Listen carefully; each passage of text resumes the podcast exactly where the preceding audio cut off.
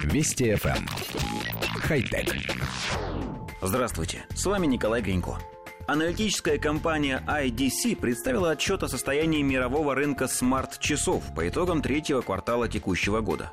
Согласно данным, продажи умных часов по сравнению с аналогичным периодом прошлого года сократились на 51,5% и составили 2 миллиона 700 тысяч устройств. Столь значительное сокращение объемов продаж в IDC объясняют тем, что третий квартал прошлого года стал первым, когда часы Apple Watch появились в широкой продаже, и спрос на них был весьма высок. Что же касается показателей самой Apple, то по итогам квартала компания из Купертино продала 1 миллион 100 тысяч устройств, заняв 40% рынка. При этом год назад объем продаж Apple Watch составил почти 4 миллиона штук, что позволило компании занять 70% рынка. Таким образом, продажи смарт-часов Apple за год сократились на 71,5%. Второе место на рынке с долей 20,5% заняла заметно укрепившая свои позиции компания Garmin с показателем 600 тысяч устройств, в то время как в прошлом году она реализовала всего 100 тысяч смарт-часов. На третьем месте расположилась компания Samsung, доля которой на рынке составила 14,5%, 400 тысяч проданных устройств. Коллектив редакции нашей программы нисколько не удивлен. Еще во времена анонсов первых Apple Watch мы недоумевали, кому и для чего они могут понадобиться, но уняли скепсис на волне общего ажиотажа.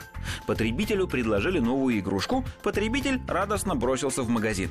И лишь потом начал задумываться о неудобствах. Например, о том, что в арсенале гаджетов появился еще один, который необходимо каждую ночь ставить заряжаться.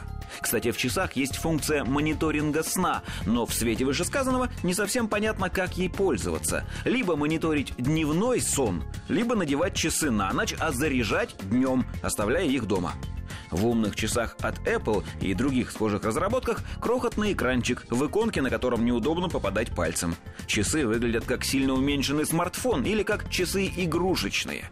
Между прочим, компания Garmin, показавшая прирост, по нашему мнению, сыграла именно на внешнем виде. Ее продукция выглядит как всем привычные спортивные часы, да и умных функций там не очень много, лишь пяток самых необходимых.